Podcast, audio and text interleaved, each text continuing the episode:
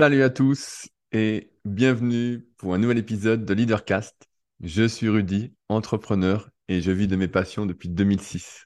Si vous me découvrez aujourd'hui rapidement, je suis le cofondateur du site superphysique.org destiné aux pratiquants de musculation sans dopage que j'ai co-créé en septembre 2009 et avec lequel j'ai donné vie à plein plein plein de projets. Donc pour pas vous faire perdre trop de temps, si ça vous intéresse, vous pouvez retrouver presque tous mes projets sur trois sites. Le premier donc c'est superphysique.org le deuxième, c'est rudicoya.com, sur lequel je propose du coaching à distance, des livres, des formations. Je vais d'ailleurs à la poste cet après-midi pour poster les livres que vous avez commandés, tous dédicacés évidemment avec mes petites mains. Et enfin, mon site secretdukayak.org, sur lequel j'écris plutôt des articles euh, autour de la préparation physique. Donc euh, voilà, si ça vous intéresse, trois sites, à savoir qu'en plus, il y a un autre podcast qui s'appelle Secret du sport, que vous retrouver tous les mardis à 10h30, où j'interviewe des sportifs, sportives, sans doute bientôt des entraîneurs, pour partir un peu à la rencontre des secrets du sport en termes d'entraînement, en termes de petites choses que certains font et qu'on ne ferait pas. Euh, et parfois, c'est assez surprenant. Je pense que j'y reviendrai, reviendrai, j'allais dire prochainement, j'arrête pas de dire prochainement, mais j'y reviendrai euh, ultérieurement, voilà, synonyme, euh, avec un copain dans un épisode futur des secrets du sport. En tout cas, merci à ceux qui laissent des commentaires d'ailleurs sur Secrets du sport. Je vois que ça monte un petit peu. On est à 65, donc le mieux c'est sur Apple Podcast. Euh, vous le savez, plus il y a de commentaires, entre guillemets, plus ça donne de la crédibilité, de la légitimité, même si euh, malheureusement popularité et légitimité n'ont pas grand-chose à voir à mes yeux. Mais il n'empêche que pour beaucoup, le monde, la majorité fonctionne comme ça. Il faut plus de commentaires pour avoir euh, plus de personnes. En tout cas, là, j'ai quatre épisodes d'avance avec lesquels vous allez vous régaler. En tout cas, moi, je me régale à les faire et j'apprends plein, plein de choses. Donc voilà. Merci à tous. alors, avant de commencer, plusieurs choses. La première, parce que je note évidemment pour ne pas oublier, parce que j'ai tendance à fortement oublier. Euh, je voulais remercier mes deux nouveaux patriotes de la semaine, à savoir Flora de Fine Sport, dont j'ai euh, largement parlé, abusément parlé euh, ces dernières semaines, avec l'événement Entre Coach numéro 5 qui a lieu il y a deux semaines à Keep Up Genève avec, chez Saverio. Donc, qui était un super événement. Et je vous invite d'ailleurs à suivre Fine Sport qui vient de lancer sa communauté en ligne. Euh, bref, si ça vous intéresse, c'est F-I-I-N-D et plus loin sport, vous trouverez. Donc Flora et Raph pour leur soutien. En même temps, euh, je rappelle que sur Patreon, en fait, c'est euh, une rubrique un peu privée où je partage des, mm, actualités, des ressentis, des choses plus personnelles. je reçois d'ailleurs pas mal de commentaires, mais comme par hasard, ils ne sont jamais publiés sur les réseaux ou autres, de personnes qui sont super contentes justement de ça c'est euh, beaucoup plus personnel que Leadercast, même si Leadercast, c'est déjà pas mal personnel. Ça va encore un peu plus loin. Donc, sur des choses, d'ailleurs, là, juste après, sur le Patreon, vous pourrez découvrir euh, une super nouvelle. Mais bon, il faut y être. Donc, patreon.com, c'est Leadercast. Donc, ça, c'est tous les mercredis, un podcast exclusif. Et tous les dimanches, une revue de presse, c'est-à-dire les meilleurs liens de la semaine que j'ai pu consulter. la dernière revue de presse était assez exceptionnelle. On avait été gâtés euh, la semaine. Donc, par exemple, j'avais partagé pour donner un ordre d'idée, le podcast de mon pote Julien d'Objectif Performance, euh, le hors-série numéro 6 avec Jean-Pierre Heger. Jean-Pierre Heger qui est un peu le père de la préparation physique pour moi. Du moins, c'est avec euh, ses vidéos et ses ouvrages, on va dire, que euh, j'ai été formé il y a presque 20 ans. Donc, sur le sujet de la préparation physique. Et dans son podcast numéro 6, donc le hors-série numéro 6 d'Objectif Performance, il a résumé, je pense, les choses assez, de manière assez exceptionnelle. Mais c'est bien l'une des premières fois où quelqu'un interview, on va dire, euh, un entraîneur, un athlète, euh, ou peu importe, où je me dis, j'aurais pas d'autres questions à lui poser parce que euh, Julien a posé les bonnes questions, les super questions, et, Jean-Pierre Higuer a répondu vraiment superbement. Et je pense que c'est vraiment un podcast que je vais me réécouter plusieurs fois, tellement il est riche d'enseignements, mais en même temps, Jean-Pierre Higuer, 80 ans, a eu des champions du monde Vraiment euh, des super athlètes. Et euh, bref, épisode hyper intéressant. Donc je vous partage des liens dans ce style-là sur Patreon tous les dimanches matins. Je mets ça à 8h30, histoire de vous faire gagner du temps, de vous éviter d'en perdre. Puis là, à chaque fois, ce sera le, plein de bonnes ondes. Alors, aussi, avant de commencer, je voulais réagir euh, suite au précédent podcast qui s'appelait C'est inexplicable, qui partait de l'analyse du bouquin La force de l'intuition de Malcolm Gladwell. Euh, dont je me suis procuré tous les livres, en tout cas, qui ont été traduits en français. Euh, lire en anglais, je peux, mais le temps que euh, je traduise, entre guillemets, parce que je n'ai pas, pas retrouvé mais penser en anglais. Vous savez, quand on apprend une langue, au bout d'un moment, on pense dans cette langue-là, et là, ça commence à aller. Et là, ça fait tellement longtemps que je n'ai pas pratiqué que je ne pense pas en anglais. donc, c'est un peu plus compliqué. Euh, les choses s'imbriquent moins bien. Et donc, bref, on avait parlé de la force de l'intuition avec euh, tout ce truc, euh, ben, en fait, d'intuition, comment ça fonctionnait, pourquoi la réussite est souvent inexplicable, qu'il y a une grosse part de chance, avec notamment le podcast juste d'avant, qui était euh, Tous Winners. En fait, c'est un concours de circonstances. Et euh, il y a David, que je connais bien, qui avait euh, réagi à deux podcasts pour dire que. Il m'avait écrit pour me dire voilà, moi j'aime bien ce truc de ça se mérite, le travail, tout ça. Je caricature un peu, hein, évidemment. David, que je connais bien. Et il y, a Pierre qui a, qui a commenté, donc Pierre qui est le développeur de l'application SP Training, donc l'application de Superphysique en rapport avec la méthodologie que j'ai pu développer ces 17 dernières années en termes de coaching. Et bref, David, euh, Pierre te dit Je pense que le livre Apicratie t'intéressera. Ça déconstruit bien le mythe du self-made man, du si je veux, je peux. Euh, et c'est vrai que c'est séduisant. Moi, j'ai été élevé justement avec cette histoire de méritocratie, j'en parlais il y a quelques jours. Moi, quand j'étais gamin, pour avoir euh, quelque chose, un, cadeau, entre guillemets, il fallait que je travaille bien à l'école, il fallait mériter. Je n'avais pas un cadeau, j'étais pas pourri gâté en quelque sorte, dans le sens où euh, je voulais quelque chose, je l'avais. Il fallait faire un effort pour l'avoir. Et forcément, je vois avec analyse, vous comprenez David, et vous comprenez que moi, je suis toujours dans ce truc-là de j'ai besoin de faire pour avoir. Pareil, à table, euh, si je ne m'entraîne pas, bah, je vais moins manger. Moi, j'aime bien cette notion de il faut mériter ses glucides. Donc, si vous n'avez aucune notion d'alimentation, c'est tout ce qu'on va retrouver dans les céréales, dans les féculents, dans les fruits, euh, dans les légumes à moindre mesure. Bref, pour moi, il faut mériter, mériter ce qu'on peut avoir, ce qu'on a on ne peut pas avoir en amont. Euh, et donc, chaque chose que je fais bah, nécessite, entre guillemets, un effort. Et donc, j'aime bien, j'adore cette histoire de l'effort. Vraiment, c'est un truc qui est en moi, cette méritocratie. Mais il n'empêche que, quand on analyse à chaque fois, même dans les biographies, les autobiographies qui sont très romancées, qui sont du storytelling vraiment bidon et tout, on voit bien que aucun nommé, que ce soit l'auteur ou la personne qui fait son autobiographie, que la réussite, c'est ensemble, c'est à plusieurs. Moi, je n'aurais pas réussi, entre guillemets, à mon niveau, si n'y avait pas eu un concours de circonstances. J'arrive au bon moment sur le net en 2001. J'arrive sur les forums, il n'y en a presque pas, ce qui me permet de sympathiser avec les membres qu'il y a en tant que petit jeune, le plus jeune des forums, nanana, d'aller à des rencontres parce que c'était juste à côté de chez moi en plus, donc j'avais du bol, de euh, rencontrer euh, des gens qui s'entraînaient, des passionnés, et donc d'avoir des mentors assez facilement, de pousser, pousser, pousser, d'être entraîné par la passion d'autrui on va dire ça comme ça. Puis ensuite, euh, de commencer à écrire des articles parce que j'avais envie, je lisais plein de bouquins, tout ça. Qui m'a permis, quand j'ai voulu créer Superphysique, de contacter Fabrice, que je connaissais, avec qui j'étais toujours en contact, qui était celui qui est le premier site internet, et puis de faire Superphysique. Et pareil pour la boutique Superphysique, de recruter Street, qui avait été mon élève en coaching, donc alias Loïc, euh, pour s'occuper de la boutique. Bref, donc la marque de compléments alimentaires qu'on a avec Superphysique, surtout des compléments alimentaire destiné à améliorer la santé. Hein, on ne vend pas de poudre de perlimpinpin. Mais bref. Et tu vois, en fait, c'est toujours une histoire comme ça. Et quand tu lis les autobiographies, les biographies, c'est toujours comme ça. Et donc, c'est pas si je veux, je peux. C'est si je peux, je veux. C'est toujours comme ça que ça se fait. Et c'est pour ça que, comme je disais euh, la semaine dernière ou il y a deux semaines, et eh ben en fait, quand on déconstruit la réussite de quelqu'un, on voit bien que on ne réussit pas seul. Et c'était d'ailleurs, je crois, l'épisode 13 de mon podcast Les secrets du kayak, qui est devenu donc Les secrets du sport depuis, euh, l'épisode 13 qui était vraiment super. Donc, je ne sais pas si c'est le 13, mais c'est avec Sylvain Curigny. Si vous tapez Sylvain Curigny, c'était l'entraîneur notamment de Tony Estanguet. Euh, et maintenant, il intervient en tant que consultant euh, auprès de, plusieurs fédérations. Et bref, il avait bien expliqué ça, il avait bien transmis. La, réussite, ça se fait toujours à plusieurs. Il y a une histoire de circonstances, du bon moment, du bon endroit. Et, euh, et ce n'est pas une histoire de méritocratie. Tu vois, si tu lis La, force de l'intuition aussi, qui est un excellent bouquin. Hein. Tous les bouquins de Malcolm Gladwell, moi, je trouve qu'ils sont super, ils sont très, très bien écrits pour moi.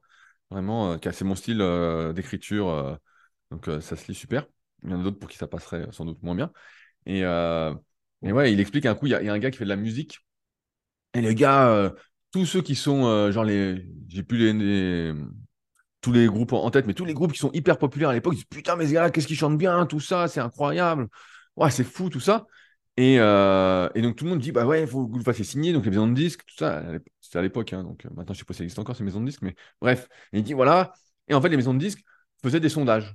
Faisaient des sondages, disaient euh, à une petite partie de la population, voilà, on veut écouter ça, qu'est-ce que vous en pensez? Est-ce que ça peut être un hit, tout ça? Et les gens disaient bah non, non, non, non, toujours non.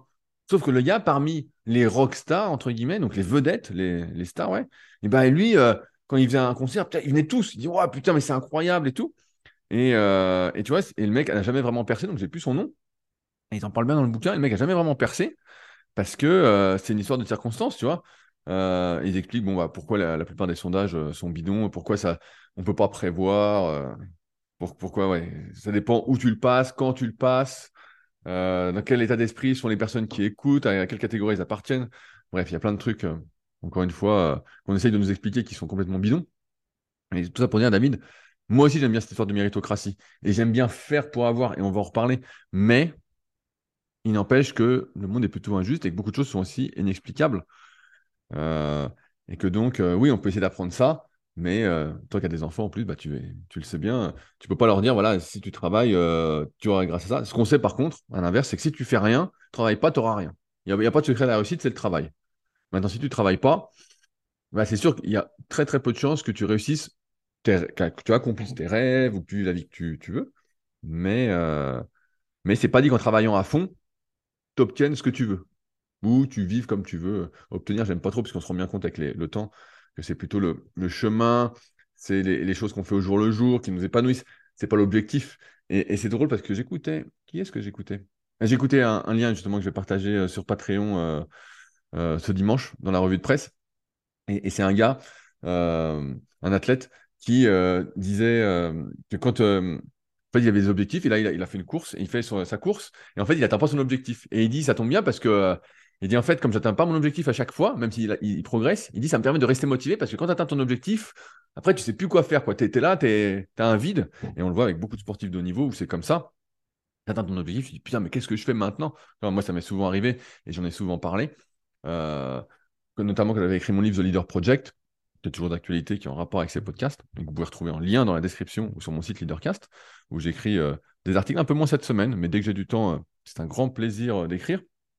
Et euh, qu'est-ce que je voulais dire? Voilà, où j'avais fini d'écrire le bouquin. Et voilà. Et après, j'ai eu un gros vide pendant un moment. Je me disais, putain, qu'est-ce que je vais faire? Qu'est-ce que je vais faire? Qu'est-ce que je vais faire? S'il n'y avait rien qui m'animait particulièrement. Et donc, euh, ça, après, il suffit euh, de laisser faire le temps, de se créer des opportunités en lisant des livres, en rencontrant des gens, en rentrant en contact avec eux, en faisant des choses, en fait, lieu d'être sur son canapé. Et puis, les choses, en général, se débloquent plutôt bien.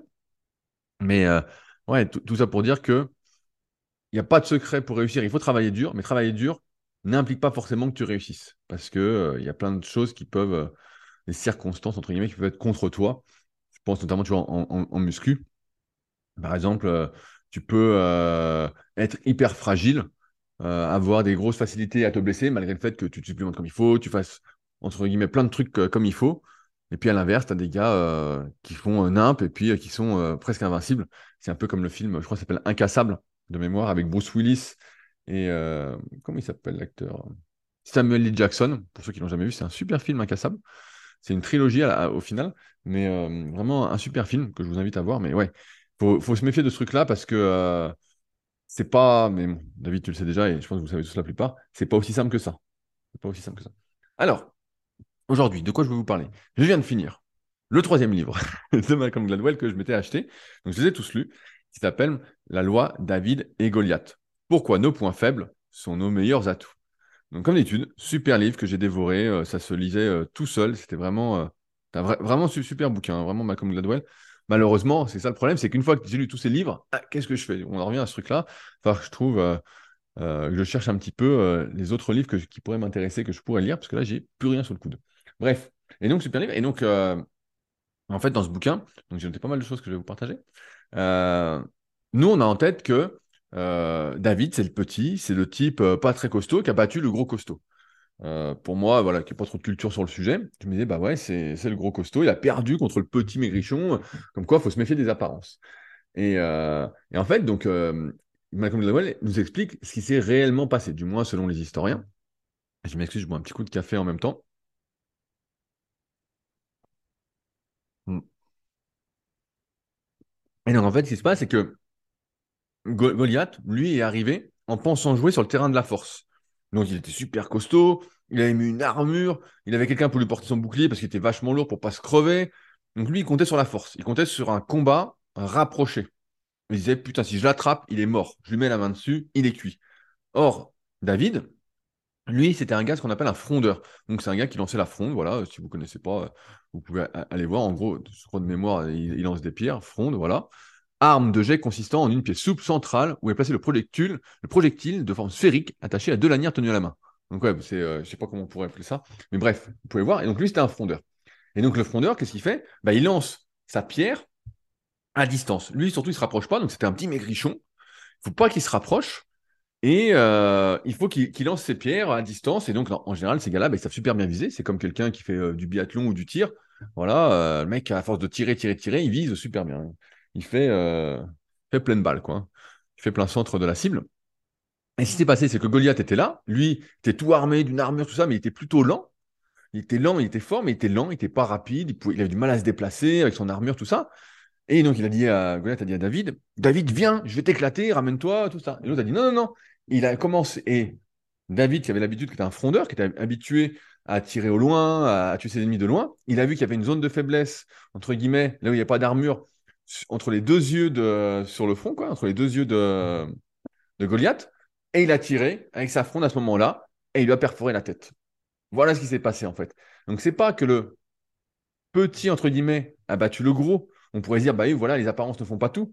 C'est que David, parce qu'il n'avait pas un physique fait pour se développer. Et j'en connais beaucoup des David qui sont pas faits pour se développer, qui écoutent ce podcast.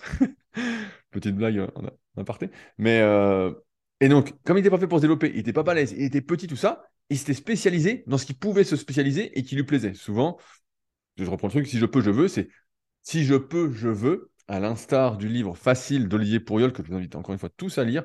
Il se lit vraiment rapidement et euh, il se lit super bien. Il se lit rapidement parce qu'il est super bien écrit. Hein. Sinon, c'est pas un petit livre, mais vraiment, il est super celui-là. Vraiment, je ne regrette pas mon achat. Euh, et donc, il a développé des qualités en rapport, car une expertise en rapport avec ses qualités, par rapport à ses faiblesses. Alors que Goliath, lui, il n'a pas eu besoin parce que lui, il était costaud. Lui, il était costaud, donc il se dit, bah, je m'entraîne, je m'entraîne, je prends de la force, je prends de la force, je prends de la force. Et sans doute qu'il a été très heureux de prendre de la force. Mais ça a impliqué des points faibles. Si il y avait eu un combat au corps à corps, Goliath aurait massacré David. Ok? Mais c'était un combat éloigné, bah, David a tiré parti de ses faiblesses pour gagner. Et donc, moi, quand je pense à ça, bah, je repense à ces histoires de facile. Si je peux, je veux. Et non pas si je veux, je peux. David, il serait jamais devenu Goliath. Et s'il avait voulu devenir Goliath, il aurait toujours été mauvais. Euh, et donc, ce livre nous montre par plein d'exemples différents que, en fait, nos points faibles, j'aime pas, pas trop cette idée de points faibles, mais plutôt euh, à se concentrer sur ce qu'on ne peut pas avoir, ben, en fait, on n'arrive pas à être heureux. On est un peu, j'en parlais ben, la semaine dernière sur le podcast euh, Patreon, vous loupez tout si vous n'y êtes pas, voilà. Mais à se concentrer sur ce qu'on ne peut pas avoir, en fait, on est toujours dans la frustration, on est toujours énervé, on ne prend pas de plaisir, on essaye, on essaye, on essaye, on voit que c'est pas nous. Moi, je le vois en muscu, il y en a plein qui font de la muscu, ils veulent devenir énormes et disent bah, j'y arrive pas, j'y arrive pas. C'est parce que c'est avant tout le plaisir s'entraîner, un état d'esprit, un spirit. Et on va reparler du, spirit encore après.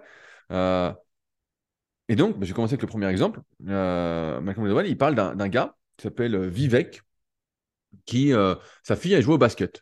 C'était une petite bourgade aux États-Unis, voilà, il jouait au basket. Et donc, c'était six filles qui n'étaient pas spécialement sportives, pas très grandes, qui n'étaient pas faites pour le basket. Et donc, elles se prenaient euh, sur raclée. Hein. Franchement, elles se prenaient tarif. Puis lui, il est là, il voit ses filles, à chaque fois, elles se prennent tarif sur tarif. Il dit, putain, c'est chiant, je crois qu'il a une fille ou deux dedans, voilà, dans l'équipe. Et il se dit, bon, bah, je vais peut-être devenir entraîneur en plus de mon boulot. Euh, le type était ingénieur ou quoi. Et en fait, au basket, a priori, à l'époque, il y avait des règles euh, un peu aristocratiques. Tu devais jouer de telle façon pour gagner. Tu n'avais pas le droit de jouer d'une autre façon. Euh, donc, euh, par exemple, tu n'avais pas le droit, entre guillemets, entre parenthèses, de faire du pressing sur chaque joueuse. et donc, lui, il s'est dit, bah, attends, moi, les filles de l'équipe, ce pas les plus grandes, c'est pas les plus précises. elles n'ont pas de détente. Donc, voilà, il y a une grosse part quand même de, génétique aussi. Hein. Elles sont pas très rapides, mais par contre, qu'on peut améliorer, on voit qu'elles sont, tenaces. On voit qu'on peut les entraîner euh, à avoir une meilleure condition physique, à avoir euh, une meilleure euh, endurance, une meilleure résistance. Et donc, qu'est-ce qu'il a fait? Il a entraîné les filles, au lieu de les entraîner avec le ballon, il les a entraînées 80% du temps sans ballon, en faisant de la course à pied, en faisant des fractionnés, du long, des allers-retours sur le terrain, plein de trucs comme ça. Et lui, sa stratégie, contrairement aux autres équipes, c'était le marquage individuel. Et comme ces filles, elles avaient une meilleure condition physique que la plupart des, autres euh, équipes, des autres filles des autres équipes, et bien en fait, elles ont commencé à gagner. Et donc, bah, les autres entraîneurs se sont plaints, disent, mais c'est pas normal, c'est pas les règles, c'est pas comme ça qu'on joue au basket, euh, c'est inadmissible. Mais comme elles avaient plus de conditions physiques, bah, chaque fois, je sais plus jusqu'à quel niveau, mais c'est un bon exemple, elles ont commencé à gagner. Parce qu'en fait, les autres étaient mortes à la fin. Pressing, pressing, pressing, elles n'en pouvaient plus, les autres équipes. Elles étaient mortes. Et par contre, il a eu plein de, de qui étaient contre lui, qui l'ont vivement critiqué, euh, des ligues qui ont été contre lui, parce qu'en fait, pour eux, il outrepassait les règles. Mais en fait, il tirait seulement parti des avantages qu'il avait à disposition. Dans les règles, ce n'était pas indiqué noir sur blanc qu'il ne fallait pas presser les filles. Il ne fallait pas faire du pressing individuel. Il n'y avait pas tout ça. Et donc lui, il s'est dit, bah voilà, voilà ce qu'on n'a pas. Plutôt que de se concentrer sur l'amélioration de nos points faibles, comme d'habitude, c'est marrant, c'est ce que je dis en muscu depuis des années, euh, et ben on va se concentrer sur ce qu'on peut développer et là où on peut être bon. Et donc, grâce à ça, et eh ben, en outrepassant un petit peu les règles, en tirant parti de ses forces et non pas de ses points faibles, et eh ben, même si on pourrait dire, bah là, sont pas grandes, cela, moi, je dois dire ses forces, et eh ben, euh, elles ont réussi à gagner plein de matchs. Euh, un autre exemple qui est hyper intéressant dans le bouquin, c'est celui du nombre d'élèves par classe. C'est complètement contre-intuitif, hein, vous allez voir. Imaginons que vous avez des enfants, malheureusement, malheureusement, vous avez des enfants. Hmm. Et vous avez le choix entre deux écoles. Première école, ils sont 36 par classe. Dans l'autre école, ils sont 12 par classe. Qu'est-ce que vous préférez? Qu'est-ce que, Où est-ce que vous pensez qu'ils auront le meilleur enseignement? Eh bien, dans le bouquin, a priori, d'après des études, je bien a priori, il y a un nombre optimal d'élèves par classe. Et s'il n'y en a pas assez, par exemple, s'il n'y en a que 12 ou 10, voilà, vraiment très très peu, il peut pas, c'est difficile de tisser un lien social entre les élèves. Parce qu'il y en a qui vont s'entendre, vous savez très bien comment c'est dans la. Si vous faites du sport d'équipe, des sports collectifs, il des gens avec qui vous entendez, d'autres non. Euh, et peu importe que vous soyez 10 ou 12, voilà, si c'est pas votre cam, c'est pas votre cam, quoi. Et vous allez arrêter euh, et ça va pas fonctionner. Et le bouquin, il explique que si on est 12, et eh ben, c'est très difficile, par exemple, de tisser des liens. Il y a des contre-exceptions, hein, il y a, des, preuves par l'exception, voilà. Des contre-exemples comme d'habitude, mais il dit que c'est pas assez. Et en fait, il y a une sorte de courbe en, U inversé qui explique qu'il y a un nombre moyen d'élèves, donc je sais plus ce qu'il dit, il dit voilà, c'est entre 24 et 20, 28 élèves, un truc comme ça, entre 22 et 28, je crois, où c'est le nombre optimal d'élèves par classe. C'est là où il peut y avoir des groupes qui se forment, c'est là où il y a une meilleure interaction, on peut faire des groupes dans la classe pour travailler par groupe, voilà. Alors qu'à 12, bah, c'est compliqué.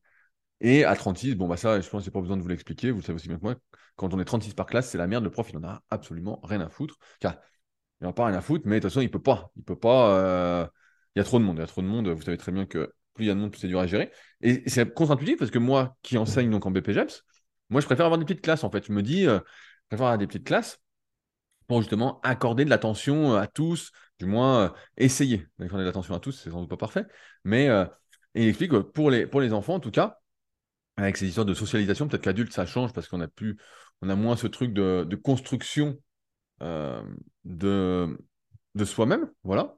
On a peut-être moins ce, moins ce truc-là.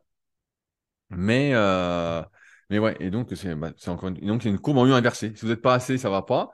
Si vous êtes au milieu, bah, c'est bon. Et si vous êtes trop, bah, ça redescend. Donc euh, c'est hyper contre-intuitif, alors que, je sais pas vous, mais moi, je me serais dit, bah, 12 élèves, c'est parfait, c'est nickel. Et en fait, pas du tout. Et il montre ça justement par des résultats. Alors, c'est toujours à prendre avec des pincettes, hein, c'est pour euh, la réflexion. Il montre ça avec des résultats aux examens nationaux, euh, ou justement sur les résultats des examens nationaux, quand les classes sont trop petites, elles ont les mêmes résultats que celles qui ont beaucoup d'élèves, et à l'inverse, euh, l'inverse. Et celles qui ont un nombre voilà, moyen dans la 22-28, et ben là, c'est nickel, c'est là qu'il y a les meilleurs, meilleurs résultats. À prendre avec des pincettes, mais pour la réflexion, sait-on jamais. Euh, aussi complètement contre-intuitif, euh, du moins pour moi, qui euh, vous rabâche sans cesse l'importance de l'environnement, l'importance de côtoyer des personnes qui euh, sont là où vous voulez être, de rentrer en contact avec elles, afin de profiter de leurs bonnes ondes, de se faire tirer vers le haut. Malcolm Gladwell, dans le bouquin, montre que certains élèves qui étaient très bons, par exemple, au, collège ou au lycée, donc j'ai un peu de mal avec le système américain, j'ai plus tout en tête, mais voilà, on va dire que c'était au, lycée, était très bon euh, et avait le choix entre plusieurs euh, universités. Il y a plusieurs universités où elle pouvait aller. Et à chaque fois, bah, les personnes, je sais pas vous, mais moi, je me serais dit, euh, je préfère aller avec les meilleurs des meilleurs des meilleurs. Si j'ai le choix, euh, je préfère côtoyer. Car là, avec le recul, je dirais, je ne pas les meilleurs, mais ceux qui ont un niveau qui me semble atteignable pour moi. En, muscu, je me serais dit, bah voilà, j'essaie de me rapprocher de ceux qui ont un niveau qui me semble atteignable pour moi, qui m'intéresse, mais euh, pas trop au-dessus. là, pour les études, bah, donc, il y a des personnes, qui sont plein d'exemples de noms, hein, je les ai plus en, tête, qui sont partis dans des universités comme Harvard, comme euh, les trucs Columbia, qui a des grosses universités US. Et en fait, ils étaient très bons au lycée. Et en fait, ils se sont retrouvés en étant parmi pas les derniers de la classe, mais dans la moyenne, alors qu'ils étaient habitués à être les meilleurs. Et ces élèves ont fini par se décourager parce que elles étaient entourées de personnes, par exemple dans des cours euh, de mathématiques, qui, étaient donc tous très bons, mais qui comprenaient beaucoup plus vite. Ou euh, quand elles se comparaient à autrui, elles disaient putain mais je suis nul, j'y arrive pas. Elles redoublaient d'efforts, elles travaillaient à fond. Et elles voyaient que il y en a qui étaient toujours meilleurs, toujours, toujours, toujours meilleurs, alors qu'elles étaient toujours habituées à être parmi les meilleurs. Et là, elles se retrouvaient dans la moyenne, ce qui fait qu'elles se sont, entre guillemets, euh, découragées. Donc, je reparle d'examens. Donc, par exemple, il y a des examens qui sont faits, des examens communs qui sont faits a priori aux États-Unis pour tout le monde. par exemple, dans les mathématiques. Et donc, ça montre que, par exemple, je donne des chiffres arbitraires, hein, parce qu'on s'en fout de tout ça, mais imaginons que dans votre classe, vous êtes, vous êtes 28. Chiffre parfait. Vous êtes 28. Euh, vous êtes 14e et vous avez 700 euh, sur 1000 à l'examen. OK? Et donc, quand vous avez 700 sur 1000 et qu'il y en a qui ont 900, 850, euh, tout ça, et que vous, vous êtes genre 15e de la classe, vous dites, putain, c'est pas terrible, il y a peu de chances, c'est un biais cognitif, je pense, hein, il y a peu de chances que on se, on se dise, bah, ça va aller après dans, la, dans le monde du travail, parce qu'on ne sait pas à ce moment-là que ce qu'on apprend à l'école ne nous sert pas forcément après. c'est beaucoup de théorie. En pratique, c'est un peu différent. Mais bref, on est là et on se dit, bah, ça sert à rien de continuer, je suis nul, tous les efforts que je fais, j'y arrive pas, je suis, je suis au chou. Or, si vous aviez été dans une petite université, à l'inverse, et vous avez eu 750, vous auriez été parmi les meilleurs. Et quand on est parmi les meilleurs quelque part, on se dit, bah oui, ça va aller, on ne voit pas les autres. Et donc, ça, ça a un impact psychologique énorme. Ça, ça, la conclusion, c'est simple, c'est que mieux vaut être un gros poisson dans une petite mare qu'un petit poisson dans une grosse mare. Et c'est un peu contre-intuitif. Et moi, ça me fait penser au fait que, comme je disais euh, un instant, que c'est important de côtoyer, pour relativiser ce que je dis euh, chaque semaine depuis des années, c'est important de côtoyer des personnes qui sont là où on voudrait être, dont on aspire à avoir une vie qui ressemble, même si on va essayer de la personnaliser euh, par rapport à soi. Mais si c'est trop élevé par rapport à nous, ça peut nous décourager. C'est un peu comme se fixer des objectifs, se dire je, je démarre une activité et je dis euh, je veux être champion olympique. Je veux être champion olympique. Mais attends, mec, tu viens de commencer, tu ne seras pas champion olympique. Et tu vas côtoyer champion olympique. Et là, tu vas te dire bah, c'est impossible. C'est impossible. Par contre, tu vas côtoyer peut-être le champion régional, tu vas dire ah, bah tiens, c'est possible. Euh, c'est un peu l'art des petits pas pour moi d'Antoine de Saint-Exupéry, qui est un super, je sais pas si c'est un poème, mais euh, qui est une super citation euh, que j'aime bien. Donc, vous pouvez taper L'art des petits pas d'Antoine de, Saint-Exupéry, qui résume à peu près tout. Quand on vise trop haut, et, eh ben, et qu'on est jeune en plus, avec de l'ego, qu'on se compare, qu'on est dans ce truc-là, eh ben, ça peut décourager. Et donc, bah, comme je le vois, il y a plein de personnes en fait, qui euh, en fait, ont arrêté les séances, qui ont fait d'autres choses a priori plus faciles, comme le droit, ou voilà, qui sont devenus avocats. Ou... Moi, ça me paraît pas plus facile, mais bref, ça, ça dépend de chacun, je pense. Euh, et, c'est hyper intéressant parce que naturellement, on aurait tendance à se diriger vers là où il y a tous ceux qui réussissent alors qu'on alors qu'on débute. Et, et, ouais, en fait, c'est vraiment l'art des petits pas à tous les niveaux pour ne pas se décourager. Donc, euh. Mais par contre, et ça c'est mon expérience personnelle, si vous êtes un gros poisson dans une petite mare et qu'il n'y a personne qui est à votre niveau ou personne qui est un peu au-dessus, voilà, vous êtes à peu près, et ben là c'est compliqué parce que là justement vous avez tendance à ne plus être tiré par autrui et à stagner, voire à régresser. Donc, euh, d'où encore une fois l'importance de l'environnement, mais le bon environnement. On en revient toujours à, cette histoire. Euh, un truc aussi qui, m'a fait rappeler pas mal de choses, quand, euh, j'étais à mes débuts en, muscu, rapidement, on, disait sur les forums qu'il fallait avoir une vie de merde. Il fallait vraiment avoir souffert, du moins la perception qu'on avait de sa vie, de ce qu'on avait vécu, il fallait qu'elle soit vraiment difficile pour, pour comment? Pour qu'on ait l'énergie nécessaire, la rage nécessaire, l'envie de vengeance nécessaire, euh, pour nous donner l'énergie d'accomplir ce qu'on voulait accomplir. Si on n'avait pas eu une enfance difficile, si on n'avait pas l'impression d'avoir une vie de merde, on n'arrivait pas à forcer sous les barres. On était euh, embourgeoisé, un peu à la Rocky. Euh, donc, Malcolm, encore une fois, on l'appelait Malcolm, hein, on, est proche maintenant. Euh, il cite plein d'exemples. Il cite l'exemple de dyslexiques qui sont devenus des avocats de renom. Et c'est complètement contre-intuitif. On se dit, mais attends, comment ils ont fait pour devenir des avocats de renom C'est fou, tout ça. Et bien, en fait, il cite l'exemple de deux, trois personnes qui étaient dyslexiques, donc qui avaient du mal à lire, tout ça. Mais, comme elles avaient du mal à lire, elles ont développé une super mémoire. En fait, dès qu'elles lisaient quelque chose, comme elles le lisaient très, très, très, très doucement, elles s'entraînaient à mémoriser, à tout retenir en tête. Vraiment tout, tout, tout, tout retenir. Et grâce à ça, elles sont devenues, entre guillemets, bah, des avocats, avocats de, renom. Euh, autre chose, euh, il y avait un, gars, donc pareil, j'ai plus son nom, qui euh, rêvait de devenir courtier en bourse. Mais, malheureusement, il n'était pas au bon endroit, au bon moment, voilà. Et au culot, il s'est présenté à la bourse, tout ça. Euh, il. Et il a vu que bah, les portes étaient fermées, il ne pouvait pas y rentrer. Il ne pouvait pas rentrer à Wall Street. Et donc, il a attendu que des gens sortent. Et il a vu que quelqu'un euh, sortait, entre guillemets, donc pareil, c'est un, dyslexique aussi, hein, sort du bureau. Euh, et puis, il a vu quelqu'un prendre un taxi. Il a dit Ah, je peux vous accompagner. Qu'elle a dit Vous allez où? L'autre lui a dit qu'il allait prendre l'avion à, la Guardia. Il a dit ah, moi aussi, ce qui n'était pas du tout vrai. Et donc, ils se sont mis euh, à discuter dans le taxi.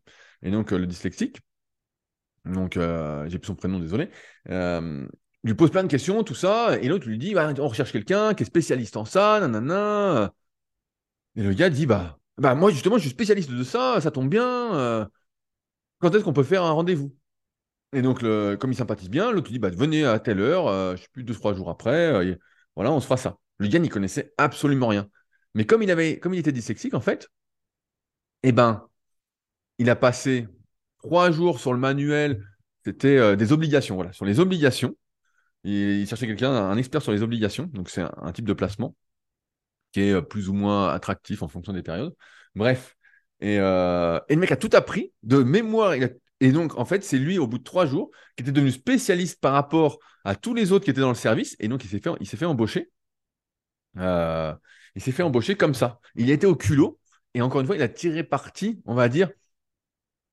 J'aime pas cette histoire de tirer parti de sa faiblesse, mais il a tiré parti de ses forces. Il avait développé sa mémoire, il savait qu'il avait une bonne mémoire, il a été au culot. Euh, dans, cette, idée aussi de, vie de, de merde, on va dire comme ça, mais c'est toujours très relatif hein, quand je dis ça. Euh, il, parle pas mal de, la guerre dans le, bouquin. Ils disent, quand il y a, quand il y a la guerre, il y a des bombes qui tombent, il y a, trois groupes. Il y a le premier groupe, bah, il y a les morts. Voilà, il y a ceux qui sont morts, pas de bol, euh, voilà. Il y a le deuxième groupe, c'est les terrorisés. C'est ceux qui disent, bah là, on est foutus, ils vivent reclus, ils sont repliés sur eux-mêmes, voilà, ils font rien. Voilà, ils, ils feront plus rien, ils sont cuits. Et donc, eux, ils s'écrasent, entre guillemets. Devant la difficulté, ils s'écrasent. En même temps, bon, on n'est pas à leur place hein, avec des bombes, c'est quand même pas. Euh, voilà. Mais, et il y a le troisième groupe. Le troisième groupe, c'est les épargnés. Les épargnés, c'est ceux que les bombes tombent à côté d'eux, ils disent ils se sentent un peu euphorisés, ils se sentent invincibles. Ils sont là, ils se disent Ouais, bah ça y est, nous, on est bon, on peut tenir. De toute façon, euh, ça ne dépend, dépend pas de nous. Et donc, euh, comme ça ne dépend pas de nous, eh ben, euh, on est, pour nous, tout est possible, on va survivre, on continue notre vie. Et ils donnent des exemples comme ça de gens pendant la guerre, notamment c'était la guerre, je ne sais plus quelle guerre c'était, mais qui, à qui on proposait bah, de déménager, de partir là où c'était plus sûr. Et donc ceux qui étaient terrorisés bah, partaient, abandonnaient tout, et d'autres disaient non, non, non, nous on reste là où on est, on est très bien, il euh, n'y a aucune raison qu'on parte, euh, on va continuer notre vie, on va aller travailler, euh, tout ça. et, c'est hyper intéressant parce que ça montre, entre guillemets, que la façon dont on réagit, donc on est dans la gestion des émotions, alors c'est toujours plus facile à dire qu'à faire, hein, mais la façon dont on réagit à ce qui arrive autour de nous va déterminer un état d'esprit, un mindset, et nous permettre de faire des choses. Et évidemment, plein de personnes qui, sont dans ce groupe des épargnés, avec encore une fois une histoire de chance, de circonstances, hein, euh, eh ben, ont entrepris plein de choses par la suite avec succès, parce qu'ils se sentaient pousser des ailes. En fait, ils disaient, on a survécu à la guerre, nous sommes des survivants. Alors que ceux qui avaient été terrorisés, qui sont terrorisés, on dit, bah, c'est foutu, c'est la fin du monde, ça sert à rien de faire quelque chose. Et on en connaît des gens comme ça. Moi, j'en connais. Ils disent, temps en temps, c'est la fin du monde, ça sert à rien de faire, regarde, attention, ils sont un peu terrorisés. Alors que quand tu penses que tu es épargné et que tu es plutôt chanceux, voilà, que tu es plutôt chanceux d'être en vie, que c'est une chance d'être, en vie, d'être ici, aujourd'hui, de pouvoir faire presque ce que, ce que tu veux, de choisir ta vie. J'ai oublié à chaque fois de le dire, mais Leadercast, c'est pour ceux qui veulent se remettre en question quand même, euh, qui veulent vivre une vie choisie et non pas une vie subie. Euh, et ben, quand tu es dans ce groupe des épargnés, des, survivants, en fait, tu dis, waouh Et en fait, on est des survivants qui souhaitons vivre. moi, je vois ça le truc comme ça. Euh, et, je trouve ça hyper intéressant parce qu'on pourrait dire, bah, ceux où les bombes tombent à côté d'eux, ils sont tous terrorisés, mais en fait, pas du tout. Et, donc, c'est, euh, crois qu'il donne les chiffres dans le bouquin, donc je vais pas dire de conneries, j'ai plus en tête, mais c'est euh, intéressant. C'est hyper intéressant.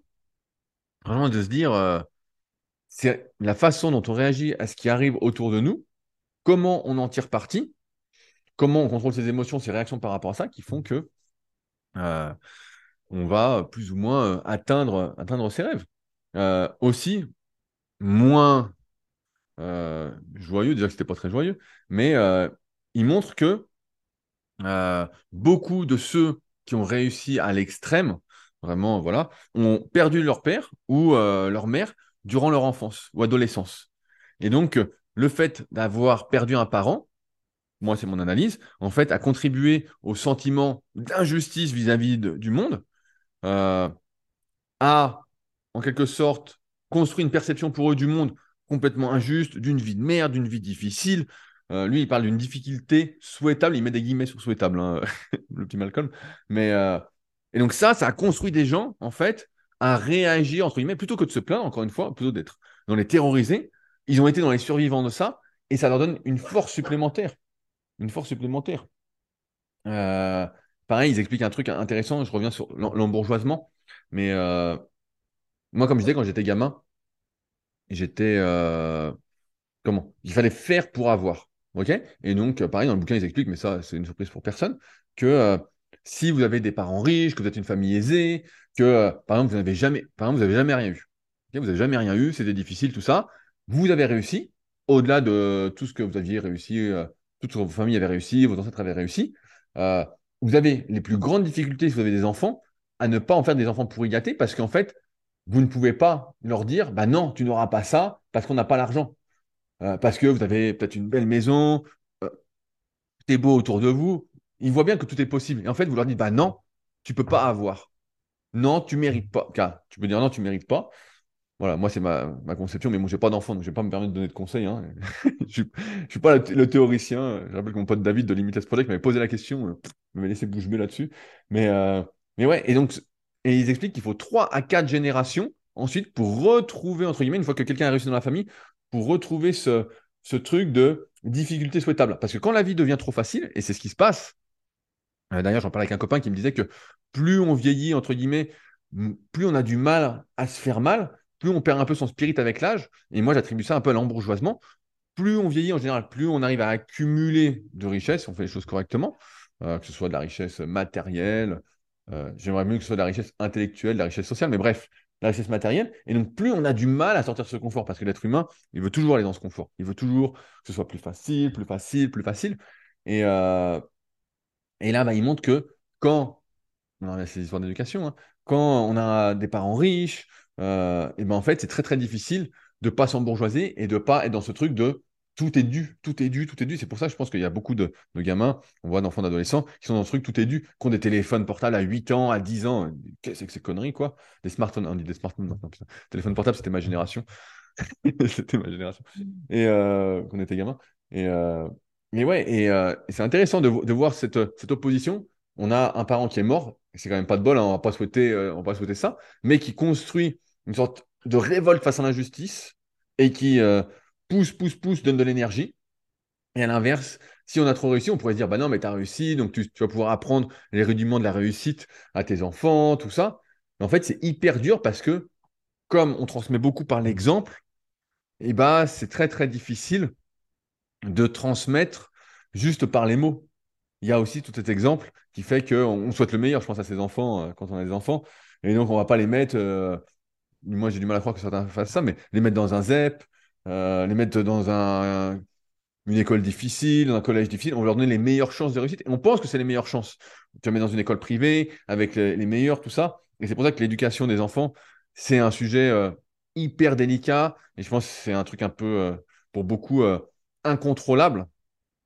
Et que moi, voilà, moi, je ne me sens pas la responsabilité de rentrer dans ce jeu-là aussi. Mais c'est c'est intéressant. C'est intéressant de voir que, même si on, savait déjà, d'en reparler et de se dire, mais ouais, finalement, c'est pas, c'est pas si simple. aussi, il y, a un truc intéressant. Donc, j'ai noté la page. Donc, je vais, je vais vous lire ce que j'ai mis. Donc, à un moment, dans le chapitre 6, il dit Le lapin est l'animal le plus rusé que le Seigneur ait jamais créé. Et donc, il y a une petite citation. Alors, je vous lis le truc. Ce n'est pas le plus gros, ce n'est pas celui qui parle le plus fort, mais c'est certainement le plus rusé. S'il est dans le pétrin, il s'en sort en mettant quelqu'un d'autre dans le pétrin. un jour, il est tombé au fond d'un puits. Est-ce qu'il a braillé? Non. Il s'est mis à siffler et à chanter très très fort. Et quand le loup est passé par là, le lapin lui a dit Va-t'en, il n'y a pas de place pour deux ici. C'est bien plus frais et agréable d'en haut. Ne saute surtout pas dans le seau. Ça a énervé le loup et il a sauté dans le seau, ce qui a permis au lapin de remonter. Lorsqu'ils se sont croisés, le lapin a ri du loup en disant C'est la vie.